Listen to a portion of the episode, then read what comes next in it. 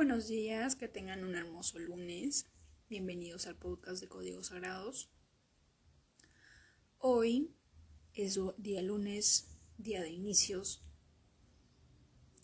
y vamos a hacer algo importante para empezar a hacernos responsables de cada una de las cosas que nos suceden, para empezar a ser conscientes de que lo que sea que yo le esté pidiendo al mundo es porque no me lo estoy dando yo mismo o yo misma. Vamos a tener a la mano un cuaderno, un lapicero y vamos a escribir la carta o las cartas a las personas que de alguna manera sentimos que nos han hecho daño, nos han mentido, nos han traicionado, nos han humillado y nos han hecho sentir un cóctel de sentimientos que no queremos sentir porque son inhumanamente dolorosos. Lo vamos a escribir, puedes enumerarlo o no, con el color del lapicero que tú quieras, en cualquier hoja, no hay problema, en el celular tal vez. Lo vamos a escribir y luego lo vamos a leer. Y vamos a analizar así como analizamos cuando nos mandan un mensaje de texto a la persona que nos gusta y le pone un emoji y tratamos de adivinar qué es lo que, qué es lo que quiere decir ese emoji o qué es lo que dice ese punto suspensivo o esa coma. ¿Cuál es el mensaje que, que hay detrás de ese hola, ¿qué tal? que nos trata de decir. De la misma manera en que sobreanalizamos todo eso, pequeñas situaciones que de verdad nos importa porque la otra persona nos interesa o estamos interesados en él o ella, de esa misma manera, pero potencializado por 10.000, vamos a analizar la carta. Vamos a releer la carta con la única finalidad de encontrar y de formar el rompecabezas de todas las heridas que nuestro que nuestro espíritu, nuestra conciencia, esa parte, esa, ese niño interior de nosotros nos trata de decir y que solamente a través de otra persona lo podemos ver, lo podemos experimentar. Porque lastimosamente el ego no nos, no nos deja ver, le es imposible ver lo que carece dentro de sí. Qué hermoso sería que el ego, en vez de enfocarse en cosas que, en cosas dolorosas, se dedicara a la exploración de uno mismo y, y descubriera, por ejemplo, los talentos que tienes. ¿Para qué eres bueno? ¿Para qué eres buena? Sería maravilloso, ¿verdad? Pero no, al ego no le importa eso. Al ego le importa ser víctima. Al ego le encanta buscar culpables. Al ego le encanta perder el tiempo buscando culpables. Le encanta. Es su pasión. Pero ahora vamos a voltear el pastel y vamos a escribir esa carta o esa lista. Incluye a todas las personas. Puedes incluir a tu madre porque Ninguna madre es perfecta. Tienen un amor grandiosísimo, pero hay que reconocer que no todos somos perfectos. Y les voy a dar un ejemplo. Mi madre siempre me dijo, siempre he querido tener una niña. Pero ¿saben cuál era la razón? La razón es, y me lo dijo, me dijo, siempre he querido tener una niña, porque si es una niña, siempre va a estar conmigo. No me va a dejar sola. Y, y por fuera podemos decir, claro, es hermoso, es lindo que una madre quiera eso, eso es un amor incondicional. Pero si lo analizamos, no es saludable porque le estamos quitando la libertad a un ser, a un niño o a una niña, porque estamos interponiendo nuestros intereses o nuestras heridas que no sanamos para que venga otra persona y le ponga una curita. Como si esa otra persona no tuviera también sus propias heridas.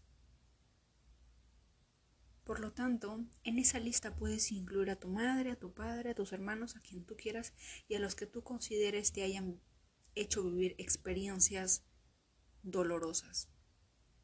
Y lo que sea que tú pidas, lo que sea que exclames en voz alta o escrito, empieza a analizar y a diseccionar parte por parte para ver qué parte de ti, qué parte de tu niño interior, de tu bebé, del, del bebé recién nacido que en algún momento fuimos, o del o de ese momento anterior a la concepción, en las que vivimos experiencias no gratas, pero sin embargo son las experiencias que hemos venido a aprender.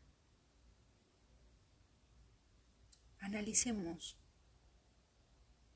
recordemos y por sobre todas las cosas, empecemos a darnos cuenta de que cada cosa que yo le pido al otro es porque en realidad hay alguien más pidiéndomelo a mí de manera interna. Suena, suena loco, suena descabellado, pero así es. Y las canciones de amor lo demuestran. Si nos ponemos a escuchar, todos tenemos canciones de amor únicas. Todos. Todos amamos las canciones de amor. Pero cada letra de amor, no sé qué cantante o escritor lo dijo, no habla sobre el amor. Habla sobre el dolor, sobre el desamor, sobre la decepción, sobre la traición, sobre la falta de atención. Habla sobre eso. En realidad no son canciones de amor. Son canciones del opuesto. Y son canciones que nos hacen ver qué es lo que realmente no nos damos a nosotros mismos. Abre Spotify, YouTube, pon la canción de amor que a ti más te guste. Una bonita. Pero esta vez te la vas a dedicar a ti.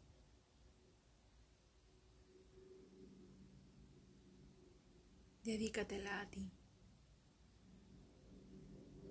¿Cuántas veces escuchamos canciones con la única finalidad de que una canción describa lo que sentimos y se lo mandemos a otra persona?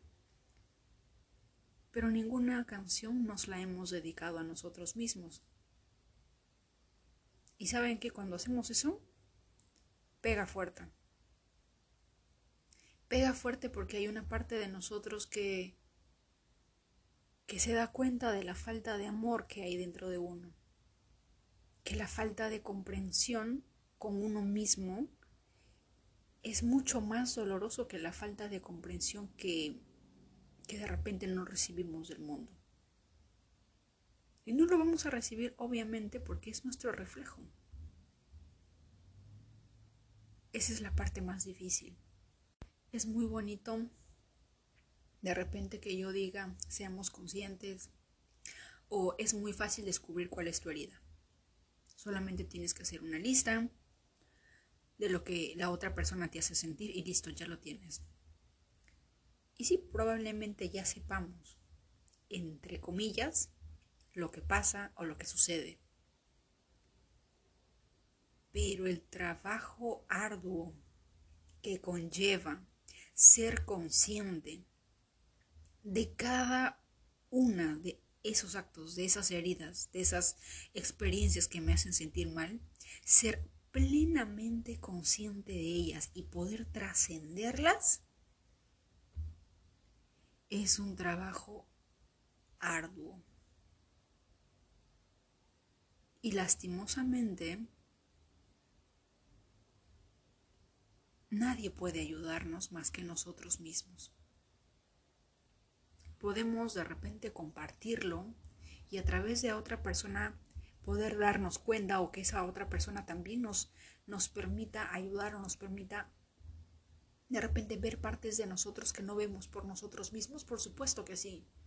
Pero el verdadero trabajo que requiere de que el carbón se convierta en diamante es un trabajo interno de nosotros mismos. Y no es fácil. Y es ahí la verdadera lucha. Es ahí donde empieza de verdad la más grande batalla hay. Probablemente todas las guerras y todas las batallas y todo lo que sucede en el mundo es simplemente un reflejo de todo lo que pasa a nivel conciencia, a nivel de la conciencia, a nivel general de cada uno de nosotros, independientemente de si seas de Argentina, Checoslovaquia, eh, Rusia, Argentina o Nueva York. Todo. Creo que se los dije en un podcast anterior, hablando sobre el tema de la limpieza. Todos nosotros nos preocupamos por tener una casa linda, una casa hermosa, de que nuestros países sean eh, limpios, ordenados, ¿verdad? Pero simplemente no es así. Pero de la misma manera en que hay cosas materiales, cosas u objetos físicos que queremos cambiar de nuestro hogar, de nuestra ciudad, de nuestro país, de nuestro mundo, nos estamos olvidando de la limpieza espiritual. Y esa es una parte que de verdad te deja en shock. Porque si bien, porque así como nosotros podemos dejar basura fuera de nuestra casa, y eso obviamente afecta a nuestro alrededor, afecta a la persona que están a los costados, a nuestros vecinos por el mal olor, o porque de repente vienen eh, animalitos que tienen hambre y de repente comen algo que les hace daño, qué sé yo, ponte simplemente a pensar qué pasa si, si, ponemos un bote de basura afuera. Es incómodo, ¿verdad? Ahora, imagínate que ese, que ese bote de basura no es un bote de basura, es un bote que está en tu mente constantemente cargando ideas negativas, ideas de pesimismo, ideas de victimización, ideas de quejas esa, esa, esa queja, esa victimización, de alguna manera son residuos de basura negativa que impacta también en el universo de alguna manera. Queremos un mundo que sea limpio, un mundo verde, con árboles. Pero, ¿cómo está el mundo de nosotros? dentro de nosotros mismos nuestros árboles están verdes, están frondosos, están saludables? ¿Mm? ¿O tenemos árboles secos que no, que no regamos? Tenemos una pestilencia absoluta en la mente porque no dejamos de quejarnos, no dejamos de ser víctimas. ¿verdad? Hoy los invito a hacer. Hay un movimiento que se llama Green, Green Life, Green Energy, que es energía verde, ¿verdad? Esa energía verde va muy bien para el mundo, pero hay que también ser energía verde mental. Hay que también tratar de aportar eso al mundo. creo que somos no sé cuántos billones, imagínense que todos los billones de personas que somos pensáramos en positivo, diéramos las gracias todos los días, no nos quejáramos, nos hiciéramos responsables de lo que hacemos, meditamos. ¿Ustedes imaginan el hermoso mundo que podríamos crear? Tan solo imagínenlo. Sería maravilloso, ¿verdad?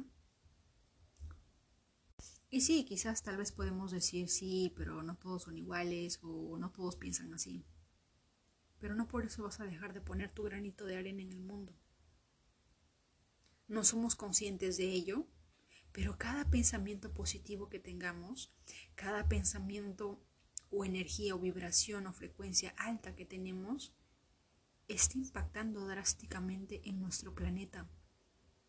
Y si nos hacemos responsables y si nos hiciésemos conscientes de ello, definitivamente dejaríamos de quejarnos y empezaríamos a ver cambios maravillosos.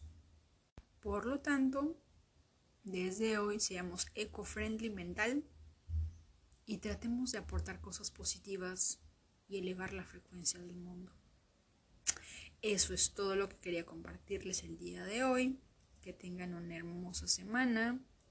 Por favor, dieta de quejas. Hoy empezamos la dieta de cero quejas y aumentamos las proteínas del nivel de agradecimiento en cada una de nuestras comidas, en cada una, en cada momento de nuestra vida. Agrégale un snack bar de agradecimiento a todo lo que tenemos.